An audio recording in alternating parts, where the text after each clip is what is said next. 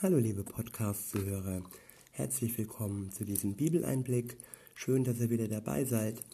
Heute werde ich euch aus dem ersten Petrusbrief vorlesen, und zwar das Kapitel 5, die Verse 6 bis folgende. Ich lese wieder aus der Übersetzung Neue Genfer. Ab Vers 6 heißt es, Beugt euch also unter die starke Hand Gottes, dann wird er euch erhöhen wenn die Zeit dafür gekommen ist, und legt all eure Sorgen bei ihm ab, denn er sorgt für euch. Seid besonnen, seid wachsam. Euer Feind, der Teufel, streift umher wie ein brüllender Löwe, immer auf der Suche nach einem Opfer, das er verschlingen kann. Widersteht ihm, indem ihr unbeirrt am Glauben festhaltet. Ihr wisst ja, dass die Leiden, die ihr durchmacht, genauso auch euren Geschwistern in der ganzen Welt auferlegt sind. Der Gott aber, der euch seine Gnade auf jede erdenkliche Weise erfahren lässt und der euch durch Jesus Christus dazu berufen hat, an seiner ewigen Herrlichkeit teilzuhaben, auch wenn ihr jetzt für eine kurze Zeit leiden müsst, dieser Gott wird euch mit allem versehen, was ihr nötig habt er wird euch im Glauben stärken, euch Kraft verleihen und eure Füße auf festen Boden stellen. Ihm gehört die Macht für immer und ewig. Amen. Ich werde jetzt nochmal Vers für Vers wiederholen und euch meine Gedanken dazu sagen. Ab Vers 6 heißt es, Beugt euch also unter die starke Hand Gottes, dann wird er euch erhöhen wenn die Zeit dafür gekommen ist. Ich wiederhole nochmal. Beugt euch also unter die starke Hand Gottes, dann wird er euch erhöhen, wenn die Zeit dafür gekommen ist. Das haben wir schon öfter gehört, dass nach einem Beugen, nach einem sich klein machen in Gänsefüßchen ein Erhöhen kommt. Gott ist also kein Gott, der uns als Sklaven äh, leben lässt, sondern nachdem, nachdem wir uns vor ihm gebeugt haben, wird er uns erhöhen. Und erhöhen heißt, wir werden Anteil haben an seiner Herrlichkeit. Und wir werden nicht kleiner sein wie er, sondern wir, wir werden auf seine Stufe, in sein Haus, in seine neue Welt mit hineingenommen. Und er wird dann am Ende der Zeit mitten unter uns sein. In Vers 7 heißt es, und legt alle eure Sorgen bei ihm ab, denn er sorgt für euch. Jetzt so, wenn man sich jetzt mal so diese Beziehungen, bestimmte Beziehungen zwischen Menschen anguckt, dann wird oftmals ein, ein Leid geklagt, dass äh, bestimmte Leute oftmals missbraucht werden als Kummerkasten, als jemand, äh, zu dem man gerne geht und bei ihm über seine Sorgen spricht. Und ähm, oftmals ist es wirklich so, dass man sieht, dass diese Menschen, die dann oftmals, ja, vielleicht auch manchmal missbraucht werden, ähm, unter dieser Last der Sorgen der anderen ziemlich gedrückt gehen und ähm, dass ihnen das auf Dauer nicht gut tut, wenn sie immer nur der Kummerkasten der anderen sind. Das heißt jetzt nicht, dass wir nicht mehr uns um die Sorgen der anderen kümmern brauchen. Das heißt aber vor allem, dass unser Gott, dass Jesus Christus und sein Vater wirklich der sein möchte, bei dem unsere Sorgen am allerbesten aufgehoben sind. Sonst würde er nicht sagen, und legt all eure Sorgen bei ihm ab, denn er sorgt für euch. Und mit ablegen heißt es auch, dass wir uns nicht nur im Kreis drehen, das ist ja oftmals so, dass wir unsere Sorgen nicht loslassen können. Und hier steht aber, legt eure Sorgen bei ihm ab. Das heißt, dass wir im Gebet zu ihm kommen können und unsere Sorgen bei ihm loswerden können. das ist bei Menschen eigentlich schwer. Gut, man fühlt sich vielleicht erleichtert, aber die Sorgen an sich sind ja da nicht wirklich verschwunden. Aber Gott ist ein Gott, der nicht nur zuhört und der sich nicht nur wünscht, dass wir unsere Sorgen bei ihm ablegen.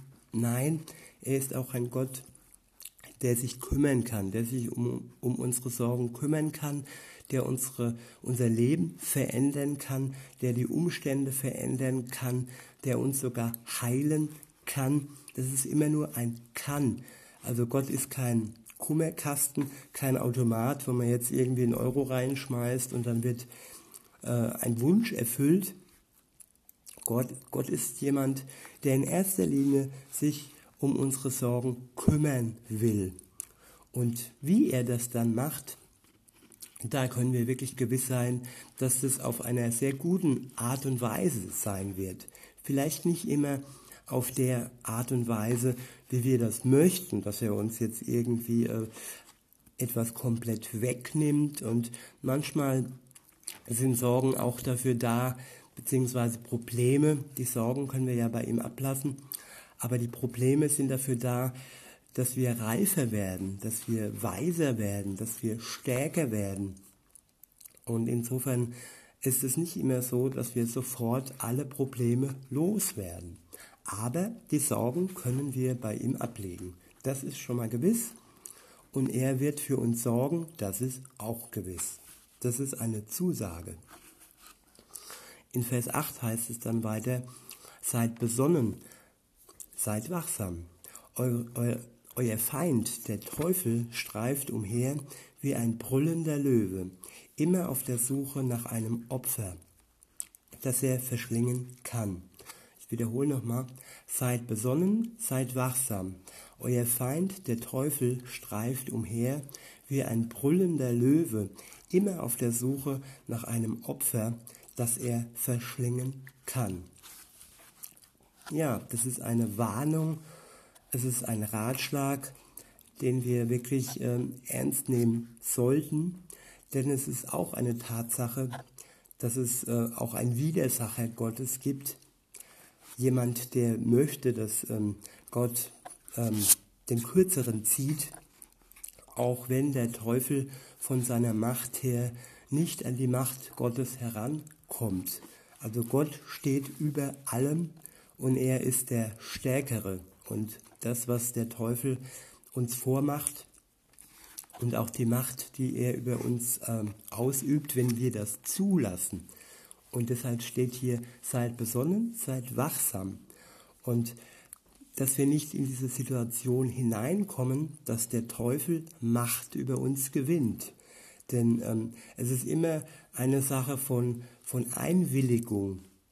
Ich denke, äh, so wie bei Hiob war es, dass der Teufel gewisse Bereiche zwar von Gott äh, bekommen hat, aber dass Gott niemals zugelassen hat, dass er ihm das Leben nimmt.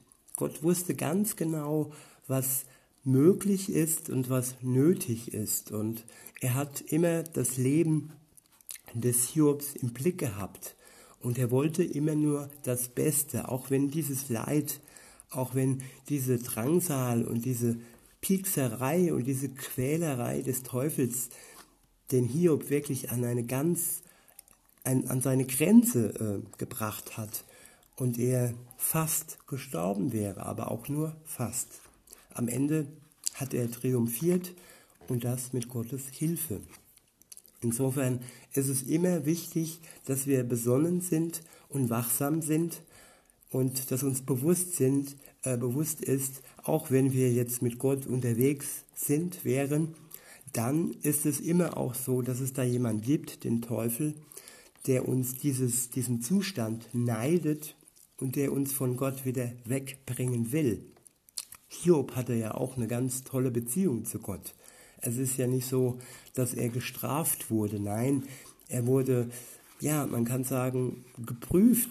Und äh, ja, der Teufel wollte einfach sehen, ob seine Beziehung zu Gott wirklich so groß und so toll ist.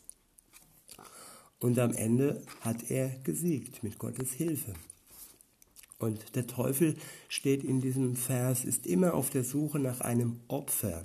Und Opfer ist hier in Gänsefüßchen gesetzt, denn, denn Opfer ist nur ein Sinnbild und in Wirklichkeit wird er es niemals schaffen, wenn wir wirklich die Macht Gottes in diese, in diese Beziehung und in diesen Angriff äh, zulassen, wenn wir zulassen, dass Gott wirklich uns hilft und wenn wir uns an unserem Glauben festklammern, dann hat der Teufel keine Chance.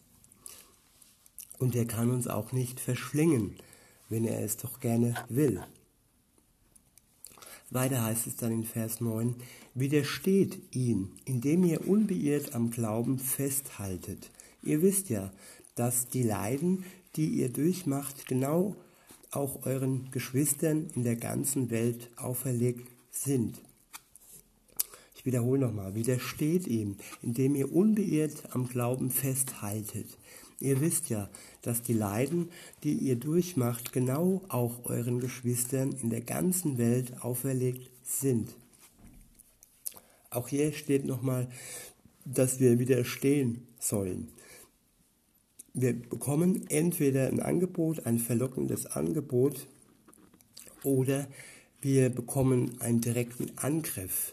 Und auch ein, ein Angriff des Teufels kann man widerstehen indem wir an dem Glauben wirklich festhalten und äh, dass er dann nur eins kann, flüchten und von uns loslässt.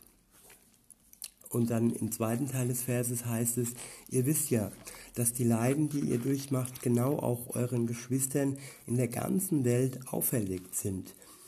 Ja, nicht nur wir leiden, sondern die ganze Christenheit leidet. Wir leiden an der gefallenen Welt.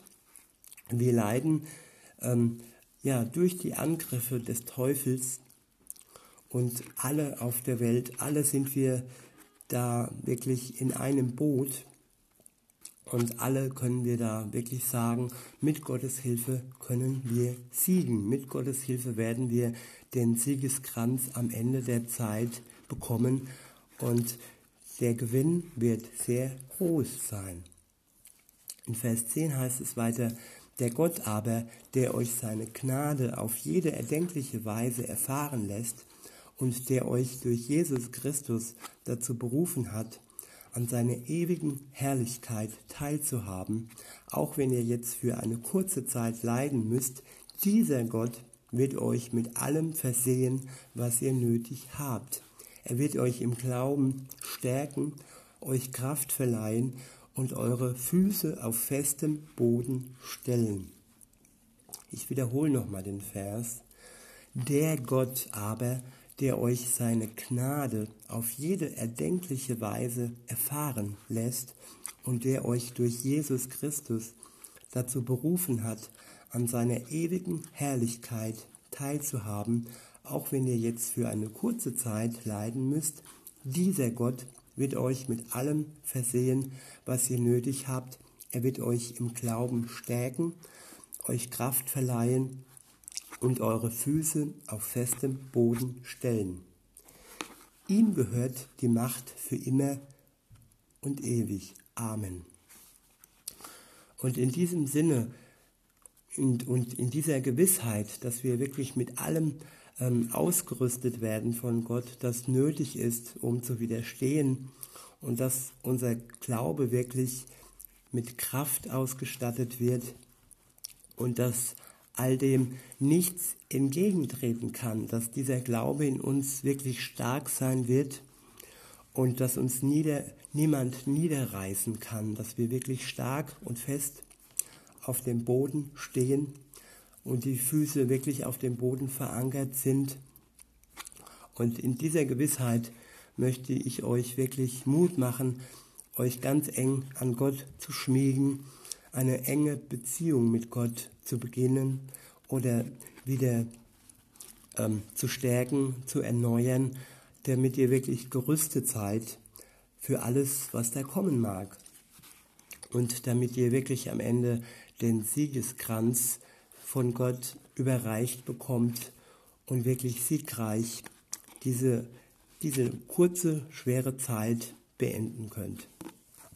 In diesem Sinne einen schönen Tag euch und bis denne.